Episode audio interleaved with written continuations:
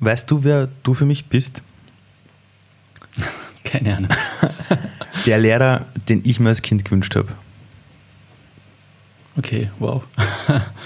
Warum investierst du so viel Zeit darin, dass Menschen wieder träumen dürfen von einer realen Zukunft? Warum hast du TEDx Klagen vor sieben Jahren lang durchgezogen? Warum hast du äh, jetzt ähm, ein Projekt gestartet, äh, wo du sagst, du willst all diesen Jugendlichen, die definitiv durch die Schule nicht aufs Leben vorbereitet werden, Werkzeuge und ein Denken in die Hand geben, damit sie zukunftsfähig sind. Ich meine, Entschuldigung, das ist Aufgabe der Schule und der Politik, aber warum machst du das?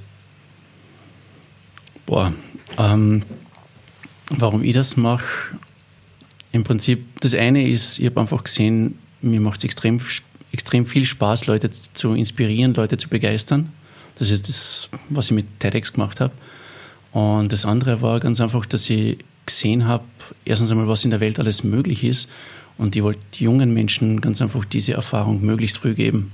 Ich habe einfach bei mir selbst habe ich ähm, eben eh über TEDx habe ich mir ein Netzwerk aufgebaut von unglaublichen Persönlichkeiten. Ich habe Freunde rund um den ganzen Planeten. Und die haben mich begleitet, die haben mir Feedback gegeben, die haben mir, ähm, die haben mich gechallenged, äh, wenn ich Ideen gehabt habe und so. Und ähm, alles, was ich die letzten Jahre gemacht habe, meine Startups, die ich gegründet habe, meine, eben meine Zeit mit TEDx und so weiter, das wäre alles nicht möglich gewesen, hätte ich das nicht gehabt. Und irgendwann einmal habe ich mir gedacht, hey, ich habe müssen 29 werden, bis ich den Zugang zu diesem Netzwerk erhalten habe. Und irgendwann einmal habe ich mir gedacht, hätte ich das als Schüler gehabt, was wäre da alles möglich gewesen? Und das war für mich dieser Moment, wo ich mir gedacht habe, wow, wir müssen das, wir müssen das machen, wir müssen jungen Menschen zeigen, was alles möglich ist, was alles zusätzlich möglich ist zu dem, was sie in der Schule lernen und ihnen einfach ein Programm bieten, ein Angebot bieten, das sie begeistert und das ihnen neue Möglichkeiten aufzeigt. Ich bin ein riesiger Fan von TED und TEDx. Ähm, die meisten werden es kennen. Für die, für die äh, 2%, die TED oder TEDx nicht kennen, das ist eine globale Konferenzreihe, wo in sehr knackigen äh, Vorträgen, so circa 18 Minuten herum, einfach wirklich inspirierende Menschen einfach Einblicke geben in ihre Arbeit, in ihre Art, wie sie Zukunft sehen und von dieser großen TED-Conference, wo wirklich große Speaker waren, ja, von Bill Gates bis zu den größten Denkern der Welt, gab es dann weltweit Ableger, die man selber initiieren konnte in der eigenen Region. Waren die TEDx. Mhm. Und du hast das ja damals übernommen für Kärnten, quasi für, für die Stadt Klagenfurt, soweit mhm. ich weiß. Und was ich erlebt habe, ist, wenn Menschen so etwas initiieren, ähm, da ist viel Herzblut drin. Das machst du nicht, um reich zu werden. No chance damit. Ähm, ich habe erlebt, dass das Menschen meistens eben machen, weil sie selbst in ihrem Leben eine Erfahrung gemacht haben, die zu diesem Turning Point geführt hat. Wo war dieser Turning Point, dass du gesagt hast, hey shit, das will ich jetzt nach Österreich bringen oder bei uns in der Region machen? Ja, das eine ist ganz konkret jetzt mit TEDx. Ähm, das wollte ich eigentlich gar nicht. Also ich bin gefragt worden, ob wir das machen wollen, äh, ob, ich, ob ich dabei sein möchte, äh, wenn wir TEDx Klagenfurt gründen oder starten.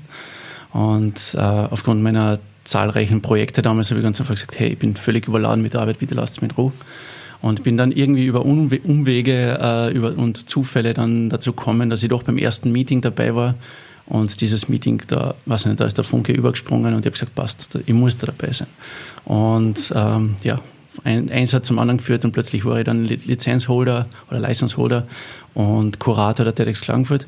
Aber bei mir war es, ähm, seit, ich, seit ich denken kann, ist es mir immer darum gegangen, irgendwie, keine Ahnung, Leuten, äh, Leuten was weiterzugeben, Leuten was zu bieten. Ich kann mich erinnern, ich war 14 Jahre alt, da wir, ähm, wir haben damals äh, das war in der katholischen Jugendgruppe in, in, in Eberndorf, wo ich aufgewachsen bin. Da habe ich einen, einen Jugendball organisiert für 400, für, für 400 Jugendliche. Äh, ich habe ein Jugendzentrum mit aufgebaut, ähm, also wirklich auf der Baustelle sogar mitgearbeitet. Ich habe, äh, keine Ahnung, für, für mich, das war irgendwie meine Kindheit als Kärntner Slowene. Wir, wir, wir sind irgendwie so aufgewachsen, wir haben müssen ständig irgendwie für unsere ähm, Rechte kämpfen, zumindest gefühlt.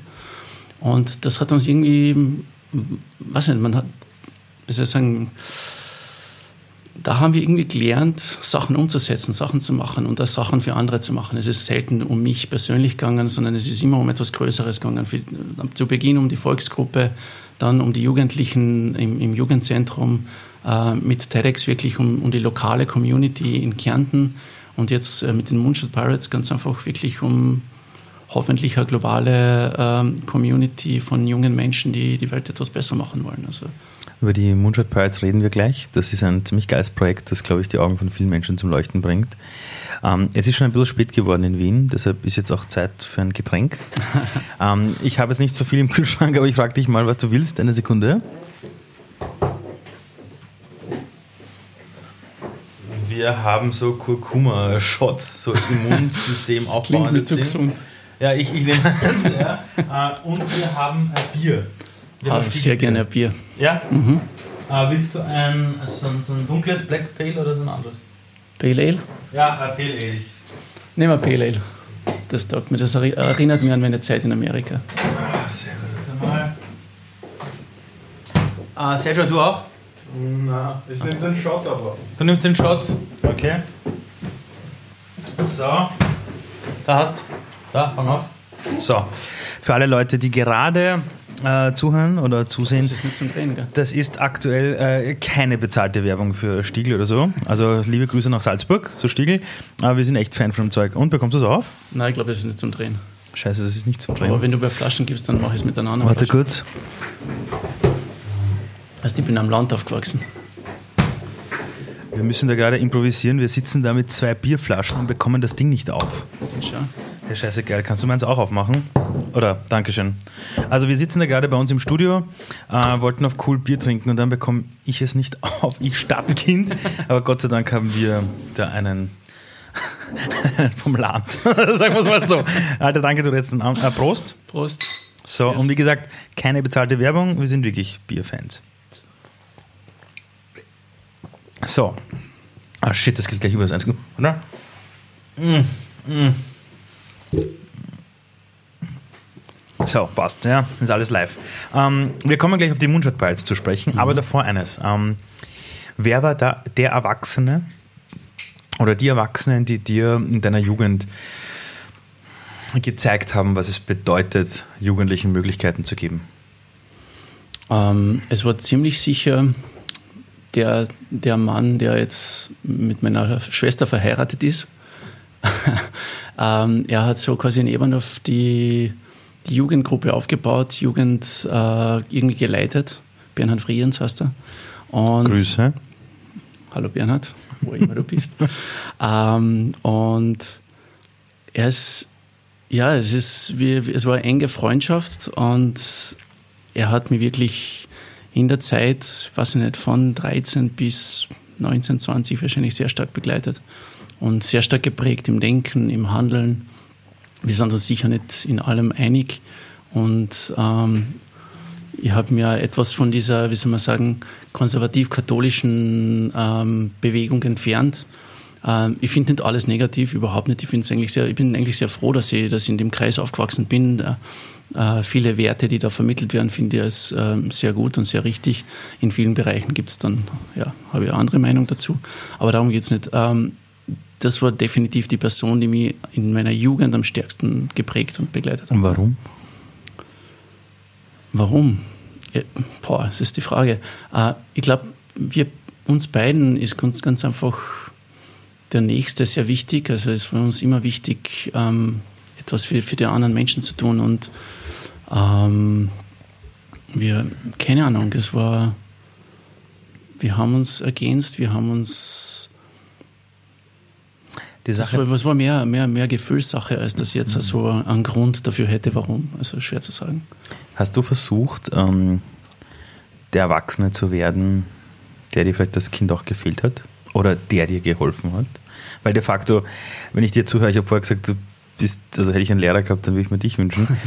Äh, was ich bei dir spüre, ist dass dieses Thema, auf den Nächsten zu achten, äh, Perspektiven zu öffnen, Menschen zu begleiten, sie zukunftsfit zu machen. Das hast du halt in deiner Jugend irgendwo selbst erlebt. Ne?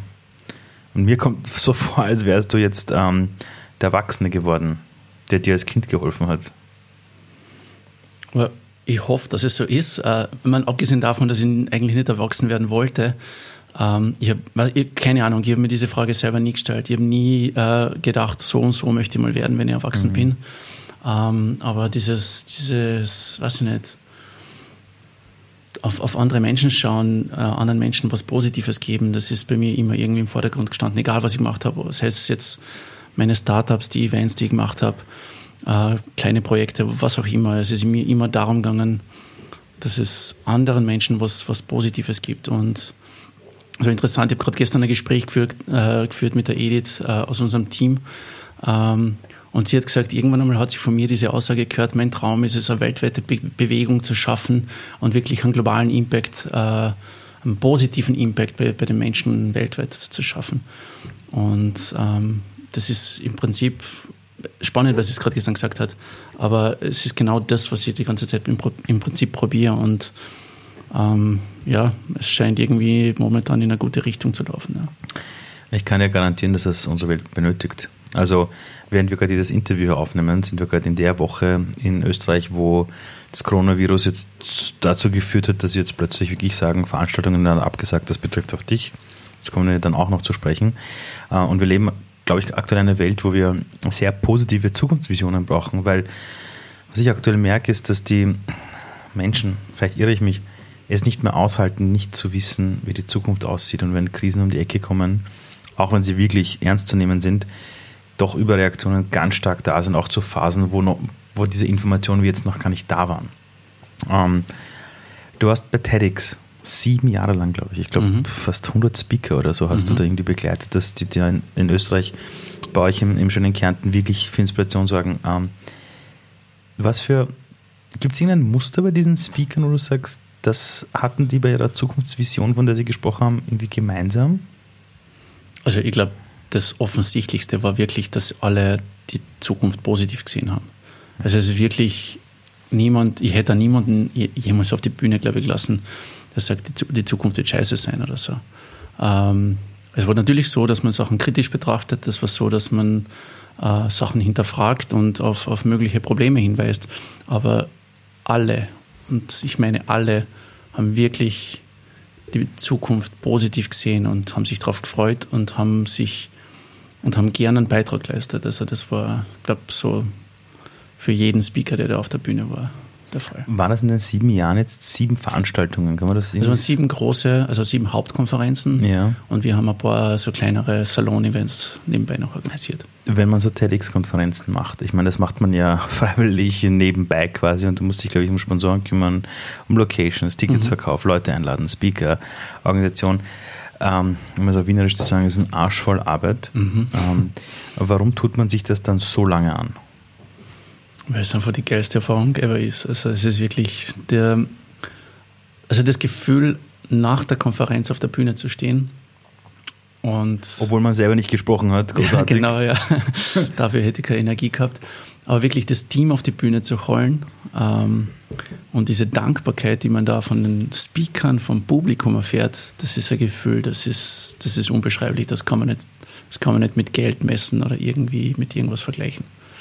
Und trotzdem nach sieben Jahren hast du irgendwie festgestellt, es ist, es ist Zeit, etwas zu verändern. Absolut, ja, genau.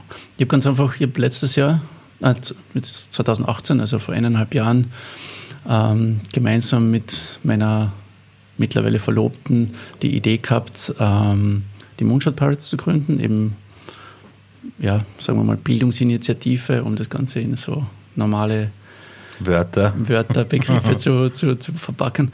Ähm, und, und so nach einiger Zeit habe ich gemerkt, wenn ich das wirklich ernsthaft machen möchte und wenn ich, wenn ich wirklich das Ding groß machen möchte, dann muss ich mit TEDx aufhören, weil beides geht nicht. Ähm, da, das ist ja etwas, das ich von der Stephanie Cox gelernt habe. Sie hat gesagt, Fokus. Also das ist ganz, ganz wichtig. Wenn du etwas aufbaust, du kannst nicht fünf Dinge gleichzeitig machen. Und es war sehr emotionale, schmerzhafte Entscheidung für mich. Ähm, dieser Prozess der Übergabe und so, es hat, war nicht einfach, weil es war ja quasi mein Baby und wir, sind, wir haben zu sechs gestartet und am Schluss waren wir 30 Leute im Team und ähm, ja, unglaubliche Bewertungen und alles hat perfekt gepasst. Aber ich habe ganz einfach gespürt, okay, ähm, ich muss das machen, weil sonst habe ich keine Möglichkeit, die Moonshot Pirates zu, äh, aufzubauen und groß zu machen. Dasselbe gilt für die Annette, die bei, ähm, bei TEDx quasi das Branding-Team geleitet hat und jetzt äh, bei den Moonshot Pirates quasi alles, was du nach außen hin siehst, äh, quasi über hat. Und das andere war aber auch, ähm, ich habe mehr und mehr das Gefühl gehabt, dass ähm, TEDx ist irgendwie so zur, zur Routine geworden. Nach sieben Jahren äh, es macht unglaublich Spaß, aber ich weiß ganz genau, was zu tun ist. Es ist quasi Speaker, Location. Also das, ist, das war mehr oder weniger ein klassischer Ablauf und ähm, man hat sich daran gewöhnt und irgendwie hat sich angefühlt, als wäre ich relativ, wie soll man sagen, ähm, als, als wäre das quasi bereits meine Komfort Komfortzone. Und ähm, ich habe gedacht, okay, wenn ich mich persönlich weiterentwickeln muss, dann muss ich aus meiner Komfortzone raus. Und das war dann vielleicht sogar der, der, wichtigere Grund, diesen Schritt zu gehen und zu sagen, hey Leute, ich mache das zum letzten Mal und, und dann war es, das war's. Ähm, wirklich äh, eben, damit ich mich persönlich weiterentwickeln kann. Und ja, alles, was das letzte Jahr passiert ist, 2019, war unglaublich. Ähm, ich habe mir ab zu Beginn des Jahres Ziele für dieses Jahr aufgeschrieben und wirklich alles ist aufgegangen. Und am Ende des Jahres bin ich da gestanden und war so richtig erstens einmal überrascht und dann äh, sogar erschrocken und in dieser äh, plötzlich, du bist in, du findest dich in einer Situation wieder, wo du denkst, also, shit, ich, eigentlich wollte das, aber jetzt ist es da und das macht mir richtig Angst, weil alles läuft nach Plan, alles ist groß, alles ist wow und dann irgendwie das Ganze you know, to maintain it, also um das Ganze weiter größer zu machen und, und erfolgreich zu machen, wow, das war richtig, richtig scary. Ähm, Woher kamen diese Ziele? Wie bist ähm, du auf die gekommen? Ich habe mittlerweile, also ich versuche da grundsätzlich so Routinen zu etablieren oder zu, zu implementieren in meinem Leben. Das eine ist so die Daily Routine am Morgen, am Abend. Das ist manchmal mehr, manchmal weniger. Also es ist nicht so, dass ich es wirklich jeden Tag mache. Ich arbeite dran. Andere Sachen sind aber so, dass ich sage, okay, zu Beginn des Jahres setze ich mich hin, reflektiere, schaue mir das, äh, das vorige Jahr an. Ähm, ist sehr viel, äh, hat da sehr viel zu tun mit Dankbarkeit und, und wie soll man sagen, ja, das, das äh, im Englischen sagst du so, to be grateful, also Gratitude und so. Und, ähm, und dann setze ich mir Ziele und sage, hey, bis Ende dieses Jahres möchte ich das und das und das erreichen. Und dann ist es aber so, dass ich mir Ziele setze, wo ich sage, ich habe keine Ahnung, wie diese Ziele äh, äh, erreichen soll. Aber kommen diese Ziele aus dem Kopf? Also ist es so, weiß nicht, letztes Jahr Hausnummer. Jetzt, wenn du jetzt ein, ein Immobilienmensch wärst, ja, letztes Jahr waren es 100 Wohnungen, die ich da irgendwie an den Mann gebracht habe oder an die Frau. Und jetzt machen wir 120. Ist das, ist das so ein Prozess oder sind das Ziele? Weil gerade wenn du etwas Neues machst, nach sieben Jahren, dann kannst du nicht großartig auf eine, auf eine Vergangenheit zurückgreifen und du sagst, von dem leite ich jetzt meine neuen Ziele ab. Diese großen Ziele, allein für die Moonshot Pirates, für das ganz Neues, ähm, wie entsteht das bei dir? Woher kommen diese Ziele? Woher weißt du, da, diesem Ziel unterwerfe ich mich jetzt quasi am Jahr, weil ich keine Ahnung habe, wie ich da hinkomme? Ähm, das, das hängt damit zusammen, also grundsätzlich, das, ist, das hängt zusammen mit Meditation, das hängt zusammen mit Visualisierung. Ich versuche mir ähm, die Zukunft vorzustellen. Äh, mit den Moonshot Pirates, mein Ziel ist es wirklich global eine Bewegung aufzubauen und äh, jungen Menschen ähm, etwas zu bieten, das sie in ihrem täglichen Leben begleitet und ihren, ihnen einen Benefit bietet, ihnen einen Nutzen, einen Mehrwert bietet, äh, damit sie persönlich und beruflich wachsen können. Und ich, ich, ich rede da davon, dass das, dass das jeder hat und dass jeder, äh, jeder kennt Moonshot Pirates und jeder möchte da dabei sein. Also das ist so quasi das oberste Ziel, das ist der Traum dahinter. Und woher kam und, dieser und, Traum? Und, und, das brich ich dann nieder und sage, okay, und so viel ist dann im ersten Jahr möglich. Und auch das, wie gesagt, keine Ahnung, wie ich das mhm. erreichen möchte, äh, soll. Aber äh, das Ziel ist. Aber diese Vision von den Moonshot Pirates, ähm, woher kam die plötzlich? Ich meine, ich mein, war die plötzlich da am Tisch und hat sie gesagt, ich habe mir jetzt TEDx angeschaut, ist eigentlich logisch, jetzt wäre was für Jugendliche cool. Nach, ja, na, dann machen wir jetzt halt dieses Ding da. Ähm, oder war das, so wie manche Leute manchmal sagen, ich wurde von der Muse geküsst oder ähm, es war plötzlich da? Naja, äh, meine, auf einer Seite, es entwickelt sich. Zu Beginn, wir haben dieses Konzept fürs Bootcamp gehabt und das war's. Und, ein Bootcamp, in dem was passiert? Äh, in dem Bootcamp kriegen die Schüler ein bisschen einen Input zu den Themen äh, Moonshot Thinking, zu den, äh, zum Thema exponentielle Technologien und Entrepreneurship, entwickeln eigene Ideen und setzen diese dann mit, äh, mit Hilfe von internationalen, Entschuldigung, Ja, ja. das ist das Bier, ja, es geht mir genauso. Mein, mein Bauch rumort, falls ihr da gerade was hört. Ja. ähm, und äh, setzen dann diese Ideen mit Hilfe von internationalen Mentoren um. Äh, das ist ganz, ganz grob äh, das Bootcamp erklärt. Und das haben wir so von Anfang an als Konzept gehabt. Und dann spricht man drüber und, und brainstormt und macht Erfahrungen und sieht, hey, das hat Pot- Potenzial. Und dann denkt man sich, okay, was wäre diese Idee zehnmal größer?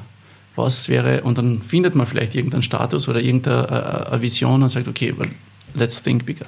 Aber dieser erste Ding, wir machen ein Bootcamp, wo Jugendliche zu drei Hauptthemen, Neudenken, Moonshot Thinking, exponentielle Entwicklungen und das dritte war Entrepreneurship, das heißt Unternehmertum. Ja, nicht so klassisch. Also es geht mir nicht darum, dass In Europa sagt man Unternehmertum, aber es ist eher diese Denke, es ist das, dieses Genau. Mindset, Dinge anzugehen. Ähm, woher kommt diese Idee zu sagen, ich mache jetzt ein Bootcamp mit diesen drei Faktoren und das nächste ist, sie bekommen Input und dann Begleitung durch tolle Mentoren. Woher kommt so eine Idee? Das habe ich im Prinzip von meinen Erfahrungen und meinem Leben, aus meinem Leben abgeleitet. Ich habe gesehen, wie viel mir das gebracht hat. Ähm, durch meine Arbeit mit, mit, diesen, äh, mit den tollen Speakern bei TEDx.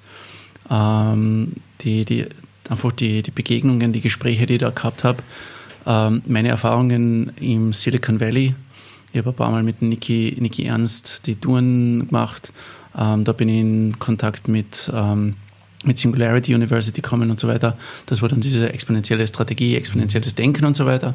Äh, hat mich ganz stark geprägt. Äh, und dann dieses Entrepreneurship, da geht es ganz einfach darum, wirklich was zu machen, den ersten Schritt zu machen, etwas hernehmen und umzusetzen.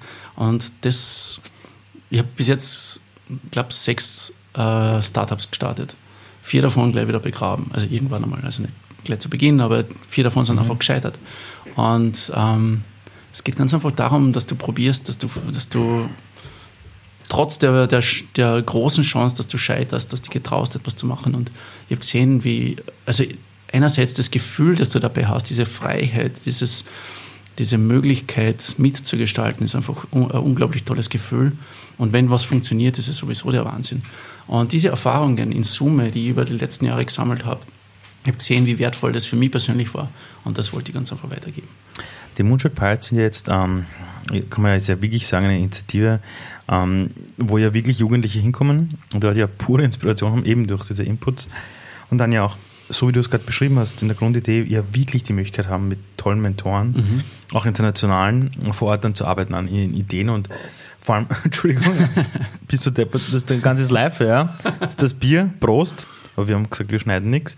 Ähm, und dann die Möglichkeit haben, einige Tage lang an dieser Idee zu arbeiten, mit gleichgesinnten Jugendlichen. Das ist ganz, ganz wichtig. Ähm, welche Erfahrungen habt ihr? Ich meine, ihr macht das aktuell in Österreich.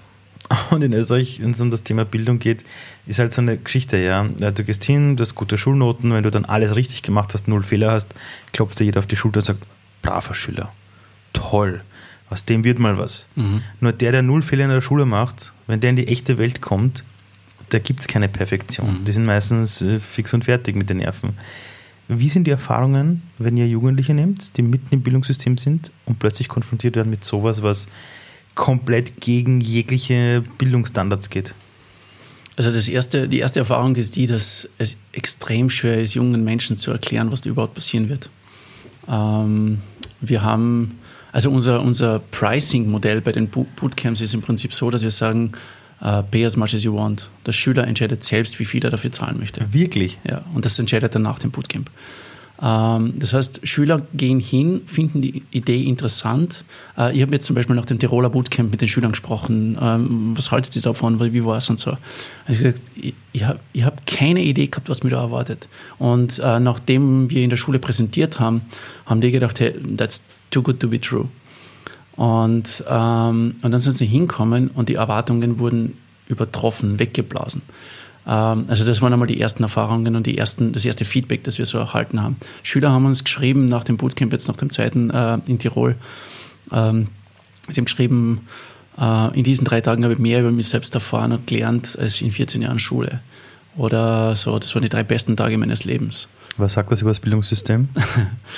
Ja, ähm, Also ich meine jetzt wirklich äh, von außen betrachtet. Jetzt. Ich meine, ich, ich sehe jetzt gerade in dem Gesicht, also die Zuseher werden sehen, äh, die Zuhörer nicht. Ich sehe gerade dieses Strahlen in deinem Gesicht, während du davon erzählst. Es ist, deine, deine Schultern sind nach oben gegangen, du bist, glaube ich, gerade drei Meter größer geworden, als du von dieser Erfahrung erzählt hast. Ähm, aber was sagt das darüber, was eigentlich heute mit Jugendlichen passiert, die eigentlich ja die Fähigkeit haben für diese Begeisterung? Ja, das ist die Frage. Ähm, da, es, es, hat einen Moment gegeben, ähm, das wollte ich eigentlich noch vorher sagen. Es hat einen Moment gegeben, wo. Na, jetzt habe ich mich völlig verloren, das müssen wir schneiden. Na, du, bleib dran, das ist ja. ganz normal. Ja. Ähm, Aber bei den Bootcamps, äh, welche Sache sagt das über unser Bildungssystem aus? Wenn Jugendliche zu euch kommen und nach wenigen Tagen sagen, den drei Tagen was mehr als in den letzten 14 Jahren? Ähm,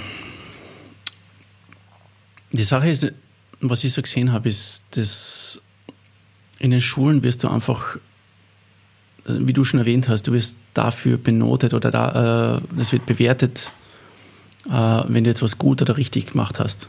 Es sollte bewertet werden, wenn du was versucht hast und so weiter.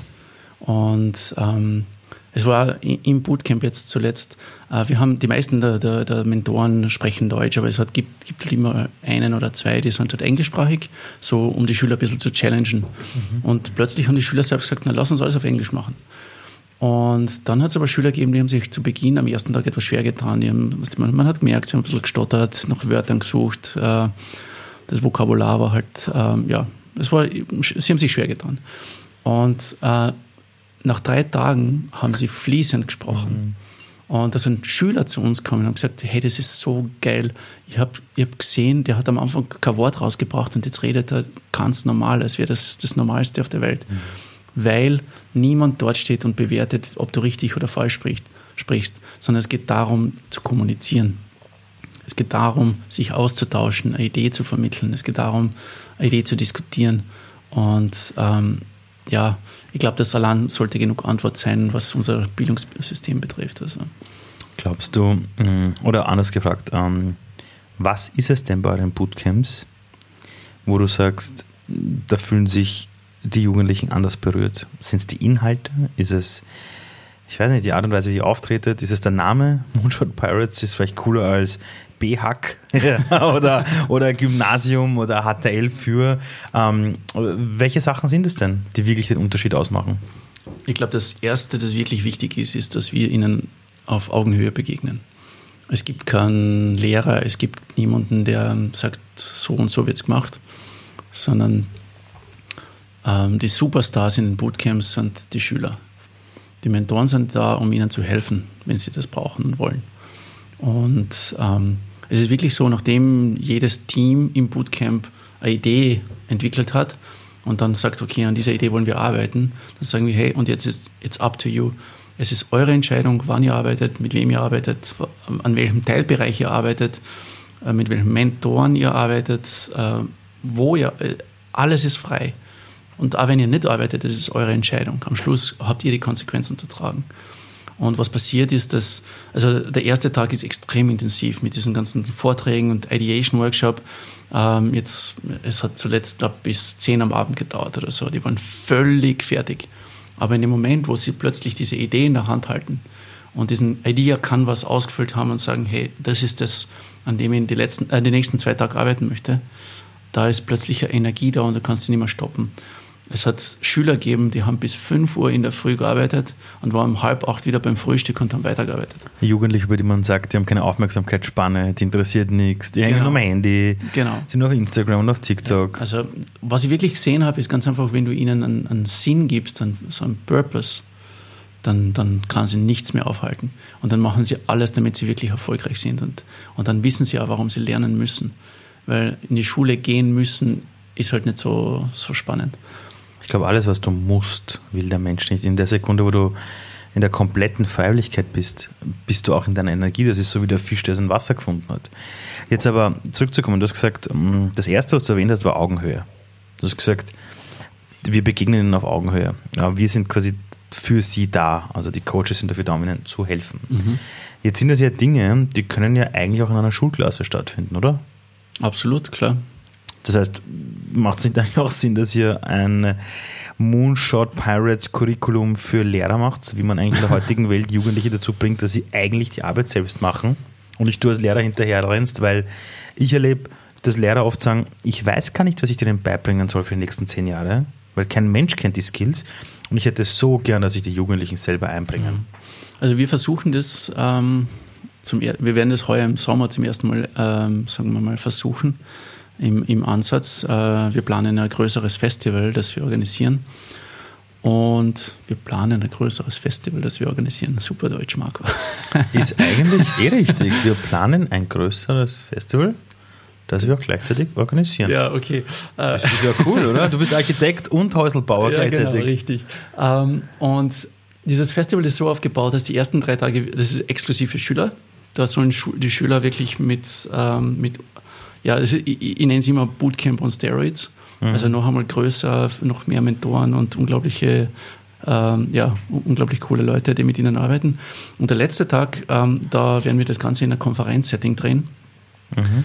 Und, ähm, und da werden wir Lehrer und Eltern dazu einladen. Mhm. Und ähm, das Thema dieser Konferenz, äh, es geht in die Richtung quasi der Future of Learning.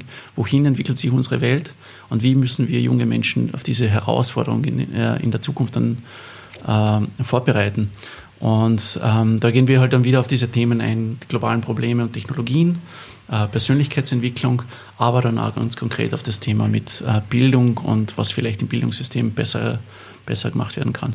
Ähm, das ist das eine. Und wenn du jetzt auf Augenhöhe sprichst mit Schülern, ähm, ich glaube grundsätzlich, sehr viele Lehrer würden das wahrscheinlich gerne machen und, und, und versuchen, auch diese persönliche äh, Beziehung äh, zu den Schülern aufzubauen und dieses Eye-Level zu halten. Aber das Problem ist halt immer, sie, äh, die Lehrer sind die, die, die bewerten am Schluss. Mhm. Und ich glaube, das macht es fast unmöglich, da dieses, diese mhm. Augenhöhe zu schaffen. Also dieses Feeling oder diese, ähm, ja, diese Situation zu schaffen, damit, damit das wirklich funktioniert. Ja. Der, der erste Lehrer oder der erste Lernprozess, der mir wirklich Spaß gemacht hat, war der Führerschein. Weil der, der Fahrlehrer hat zu, hat zu uns gesagt, schaut, ich bin dafür da, um euch dazu zu bringen, gegen den Prüfer zu bestehen. Also quasi, ich bin auf eurer Seite. Ich bin hier für euch. Mhm. Und gemeinsam überlegen wir uns etwas, wie ihr bei der Prüfung dann mhm. quasi besteht. Und das hat mich sehr geprägt, weil als ich dann selber Lehrer war, habe ich auch diesen Ansatz gehabt, obwohl ich auch selber prüfen musste. Aber ich kann dir sagen, du hast vollkommen recht. Also dieses Thema der Augenhöhe ist irrsinnig schwierig. Es ist ein bisschen so wie der Chef, der manchmal von heute auf morgen versucht, auf Augenhöhe zu sein, obwohl vorher alles in der großen Hierarchie war. Und was ich halt mir die ganze Zeit denke, ist, ähm, ich glaube, dass man das Bildungssystem, wie es aktuell ist, nicht revolutionieren kann. Also du kannst da drinnen machen, was du willst, das funktioniert nicht.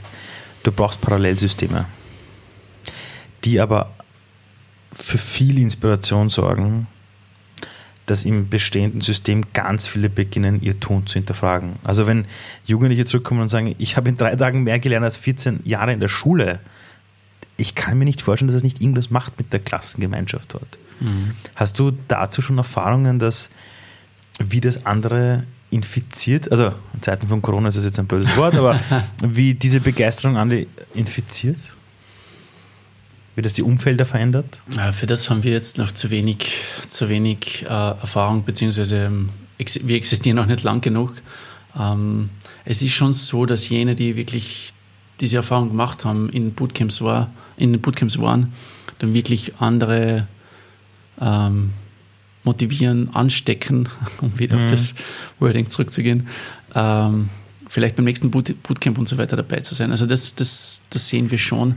Ähm, aber ja, wie gesagt, wir sind noch etwas zu jung, um da wirklich jetzt groß irgendwie von Erfahrung zu sprechen. Also. Aber ich glaube, das ist schon ein ähm, eine irrsinnige Lobeshymne, weil wenn Jugendliche jemand anderem erzählen, hey, da war so ein Weiterbildungsding, Bildungsding und das war cool, ja, dann ist es eigentlich schon die, die Königskrönung. Mhm. Ähm, ihr bringt den Jugendlichen ja auch ganz viel, also nicht, also bei, also ihr zeigt ihnen, was es bedeutet, über Zukunft nachzudenken, im Hier und Jetzt zu gestalten. Wir haben vor uns so eine Schüssel, die hat der liebe Sergio aus unserem Team ähm, sich einfallen lassen. Sergio, danke. Und wir schütteln dann jetzt mal durch. Und jetzt zieh einfach mal eine Karte und lies bitte vor, was da drauf steht. Mhm. Weil das ist jetzt unser nächstes Thema, über das wir gerade okay. gleich quatschen. Liebe. Number one. Liebe. Wow, geil. Also Liebe, Liebe für alle in die Kamera. Ähm, du hast ja gerade einen Heiratsantrag gemacht, gell? Richtig. also jetzt gehe ich mal so grob raus. Ähm, du bist jetzt offiziell verlobt. Ich bin verlobt. Sie hat ja gesagt. Ja, also, geil, cool. Yes, ja, das yes, ist schön. yes, das das yes, gehört immer dazu. yes, yes. Ähm, das heißt, ihr seid irgendwann mal geheiratet. Richtig. Jetzt das Thema Liebe. Ähm, wie sehr glaubst du, braucht die Welt an sich Liebe? Absolut. Das Wichtigste. Es geht nicht ohne. Es Aber- läuft alles darauf hinaus. Also. Ja, aber ist das die Liebe jetzt nur durch, wir sind verlobt und heiraten? Na, es ist. Na, überhaupt nicht. Das ist. Liebe, liebe dich selbst, einmal das Erstes. Wie du kannst, du kannst keinen anderen Menschen lieben, wenn du dich selbst nicht liebst, meiner Meinung nach. Ähm, es geht um unsere Mitmenschen, es geht um darum, dass wir lieben, was wir tun. Das ist. Also, wenn ich dran denke, wenn ich, also ohne dieses Gefühl aufzuwachsen, das ist, oder, oder zu leben, das macht überhaupt keinen Sinn. Also, das ist. Glaubst du manchmal, dass wir dieses Gefühl für Liebe in der breiten Masse einfach mal übersehen haben? Oder glaubst du, dass es heute ganz normal ist, dass man eigentlich darüber nachdenkt, liebe ich das, was ich tue? Äh, Bin ich in der Selbstliebe mit mir selbst, äh, mit meinem Nächsten? Oder ist das, glaubst du, jetzt aktuell so ein Thema, das in den letzten Jahren ein bisschen in der Gesellschaft untergegangen ist? Ich glaube, sehr viele machen das nicht. Also sehr viele sind, glaube ich, sehr unzufrieden mit ihrem Leben, ähm, können sich wahrscheinlich selbst nicht lieben. Also ich möchte jetzt da nicht urteilen oder irgendwas Mhm. zu schnell aussprechen, aber zumindest ist das mein Gefühl da, wenn ich mit, mit anderen sprich und so. Ähm, ich bin, ich, ich erwische mich selbst immer, Entschuldigung, ich, hau- ich hau immer aufs Mikro. Ja, äh, ich erwische mich selbst immer in Situationen, wo ich mir, wo ich mir denke, Marco, weiß nicht, jetzt hättest du vielleicht auch noch einmal mehr laufen äh, gehen können oder vielleicht ein Bier weniger trinken und das wäre besser gewesen für den, für, den, für den Körper oder so. Aber grundsätzlich, du, ich glaube, es ist ganz einfach so wichtig, dass du dich annimmst, wie du bist und nur, nur wenn du das machst, kannst du überhaupt besser werden, weil wenn du ständig irgendwie mit diesem negativen Gefühl herumläufst, kannst, du das, kannst du selbst nicht besser werden, für dich selbst.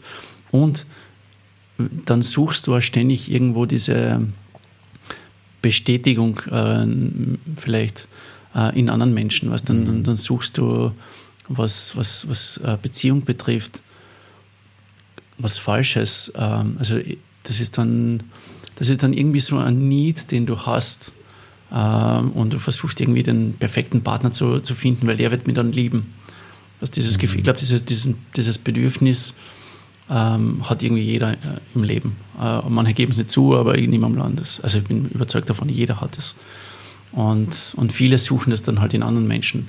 Aber ich glaube, du musst dich selbst einmal zuerst lieben können und dann, also das ist auch, du solltest ja nie abhängig sein von einem Menschen.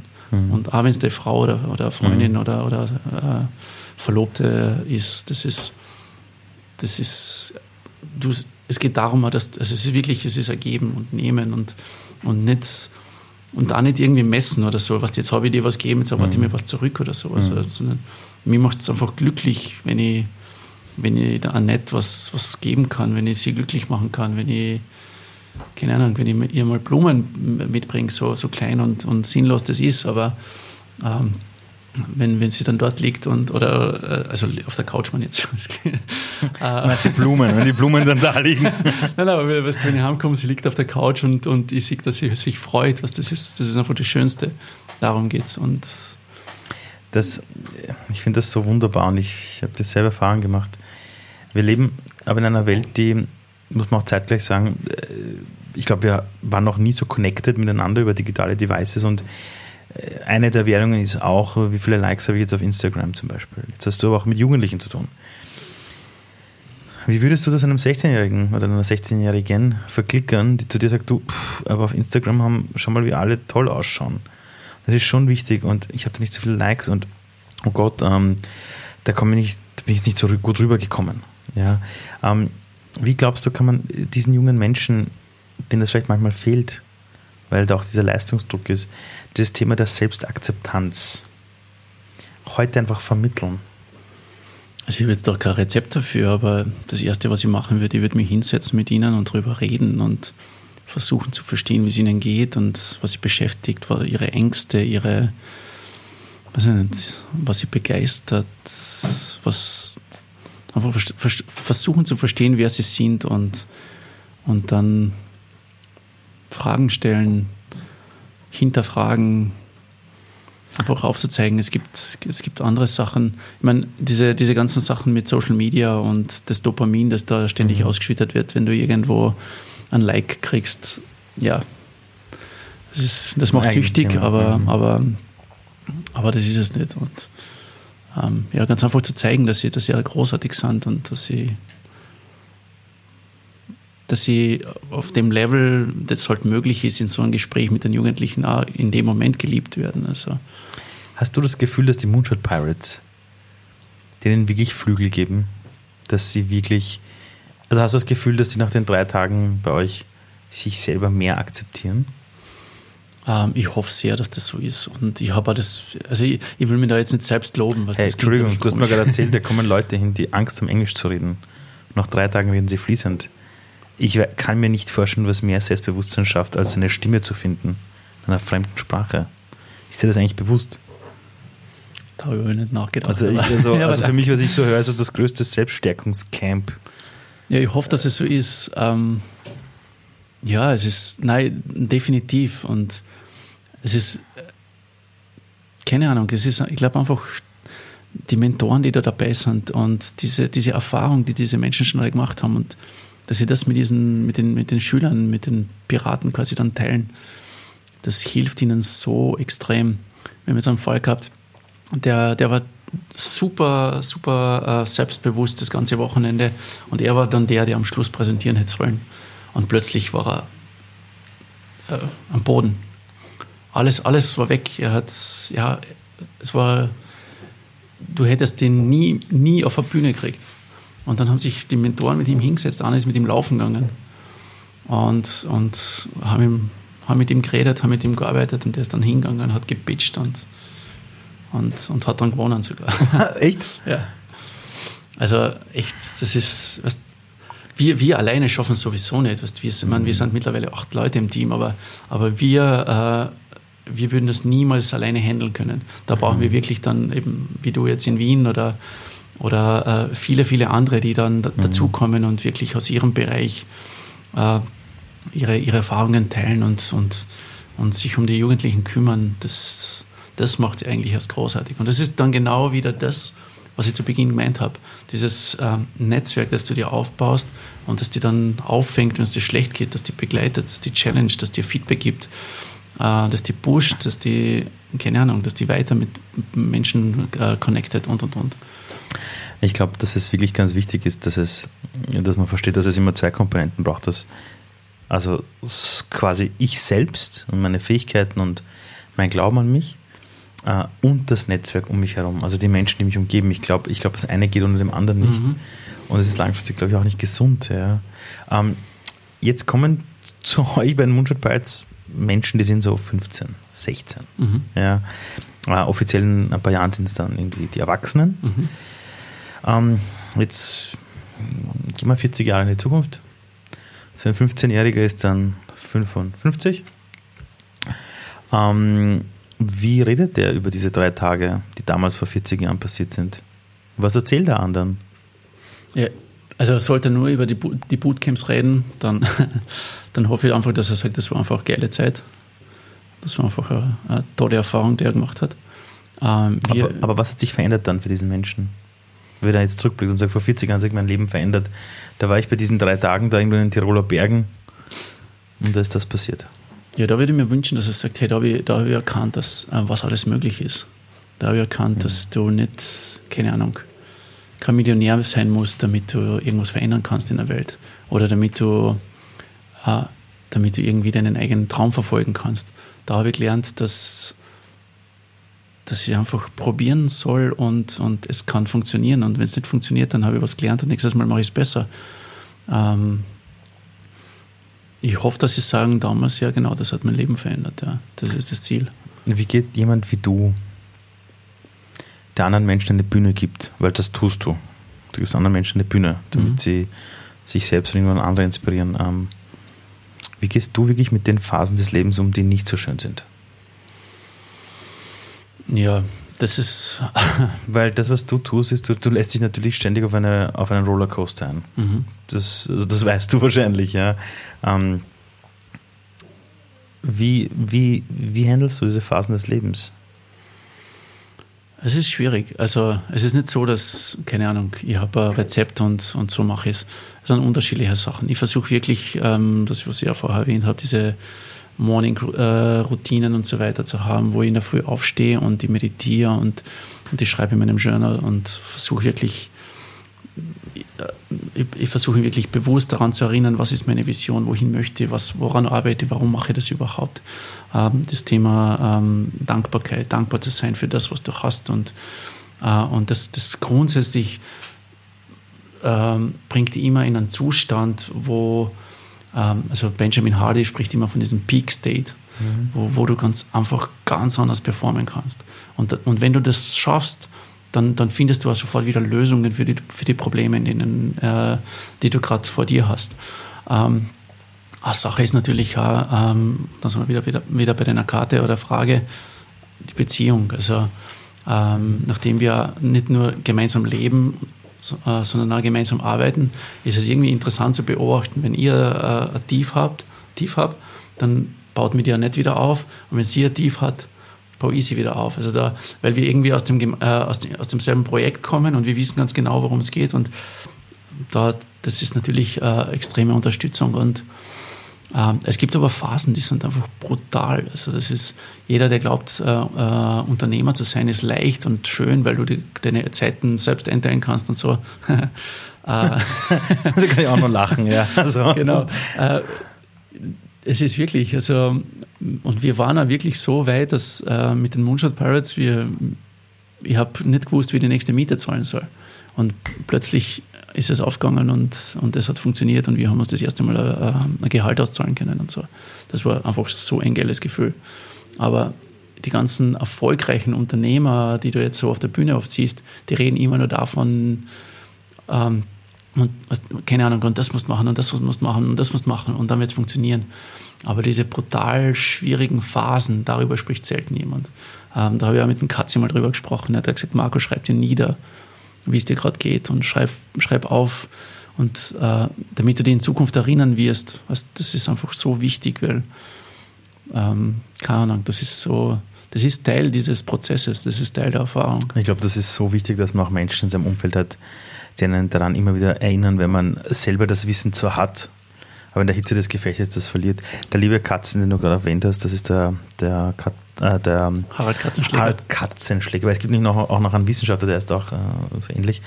Ähm, der Harald Katzenschläger mit seinem Partner Hermann Gams, die beiden Oberträumer Österreichs quasi oder Europas. Das sind zwei Menschen, äh, die in einem anderen Podcast bei mir auch schon mal vorgekommen sind, mhm. inhaltlich. Mhm. Und was ich bei ähm, diesen Menschen gemerkt habe, ist einfach, du brauchst Menschen, die bedingungslos an dich glauben und dir immer wieder den Spiegel hinhalten, für deine blinden Flecken. Mhm. Und die haben wir immer. Also sogar, wenn wir es wissen, äh, logisch, was wir tun müssten, in der Hitze des Gefechtes, wenn du vorn hinten nicht mehr weißt, wie du deine Miete bezahlst, zum Beispiel, ja, brauchst du, glaube ich, solche Menschen. Ähm, versucht sie auch bei den Moonshot Pirates ähm, den Jugendlichen dieses Gefühl mitzugeben, dass es wichtig ist, in Gemeinschaften zu performen oder in Gemeinschaften sich zu entwickeln? Wie machst du das genau? Naja, wir haben, also ich bin in einer Welt noch aufgewachsen, wo es hieß, naja, du musst dich durchsetzen, du musst der Stärkste sein, der Beste. Wer ist in der Klasse denn der Intelligenteste mhm. mit den besten Noten? Unsere heutige Welt aber lebt von Kollaboration. Du kannst mhm, zwar eine okay. tolle Idee haben, aber du wirst sie nie allein umsetzen. Du hast selbst gesagt, TEDx am Anfang, am Ende 30 Personen. Mhm. Kann sein, dass du das Ding in die Welt gesetzt hast, zum Beispiel, aber du brauchst immer Communities, die das bilden. Und ich, was ich aktuell halt noch merke in Schulklassen manchmal ist, da ist ganz stark dieser Notendruck. Ein Einser haben, der Klassenbeste vielleicht sein. Ja. Wer ist denn bei euch der Beste in Mathe? Und das ist aus meiner Sicht komplett kontraproduktiv für das, was unsere Welt von uns erwartet für die Zukunft. Mhm. Hast du das Gefühl oder, oder habt ihr auch den Ansatz, dass man eben bei den Moonshot Pirates auch diese Community-Denke, dieses von, also wirklich zu verstehen, eingebettet zu sein in Netzwerke, dass das auch eigentlich einer der wichtigsten Dinge ist? Absolut. Also ähm, das eine ist grundsätzlich, dass wir immer versuchen, wenn wir so ein Bootcamp, Bootcamp haben, dass die Schüler im selben Haus untergebracht sind, wo auch die ganzen Seminare und beziehungsweise die ganzen Workshops und so weiter mhm. stattfinden. Quasi ein, ein Haus, ein Dach und alles passiert äh, in diesem Gebäude. Weil das, also das kann man gar nicht verhindern, dass sie sich da nicht über den, äh, nicht über den Weg laufen. Also das ist quasi, da, da, da trifft man sich. Wir, wir setzen dann auch so, äh, äh ein paar so äh, Impulse, wie zum Beispiel der Community Dinner, dass wir sagen, hey, normalerweise entscheidet ihr, wann ihr frühstückt, esst, Mittagessen und so weiter. Aber es gibt einen Punkt, und das ist das Community Dinner am zweiten Abend. Da sind alle verpflichtend dabei, das muss sein. Ähm, und wir haben dann Sachen gesehen wie, äh, es hat ein Team gegeben, die haben einfach wirklich Schwierigkeiten gehabt, weiterzukommen. Das sind so quasi, im Englischen sagt man, die, die got stuck. Mhm. Also die haben einfach nicht gewusst, in welche Richtung. Und, und dann, ähm, es hat dann zwei, drei andere Teams gegeben, die gesagt haben, wisst ihr was, wir kommen jetzt zu euch und wir arbeiten an, an eurem Projekt gemeinsam. Und die sind dann drei Stunden zusammengesessen, haben sich zwei, drei Bier geholt, weil die waren schon über 16, haben gesagt, okay, ja. Und, und die haben wirklich, die haben wirklich gemeinsam, die waren dann so sieben, acht, neun, weiß ich nicht, haben sie an diesem einen Projekt gearbeitet, damit die weiterkommen. Und, und da haben wir auch gesagt, hey, für alle Future Bootcamps, es, das, das, dieses Element muss uns erhalten bleiben. Community ist so wichtig. Es ist natürlich jeder Einzelne wichtig, wenn, es um Personal, Personal Development geht. Äh, du musst an dich selbst glauben, aber Großes schaffen kann man nur gemeinsam. Ähm, also es, ist, es hat die Frage gegeben, darf ich alleine äh, statt in einem Team arbeiten oder so, eine Idee. Lassen wir gar nicht zu. Also wir wollen, dass sie wirklich im Team arbeiten, weil du, ich kenne kein großes Projekt, wo einer alleine gegründet hätte ähm, und, äh, und Erfolg gehabt hätte. Also deswegen. Wenn die Menschen eines Tages über dich sprechen, du bist nicht mehr da, naja, Leute stehen mit einem Grabstein, feiern dein Leben, freuen sich alle, dass sie dich gekannt haben. Welches, welches Wort wäre das, das sie verwenden würden, oder welche zwei, drei Wörter die sie verwenden würden, um dein Leben zu beschreiben? Am besten ein Wort. Was wäre das eine Wort, um dein Leben zu beschreiben? Nachdem sein Leben war. Was würdest du dir wünschen?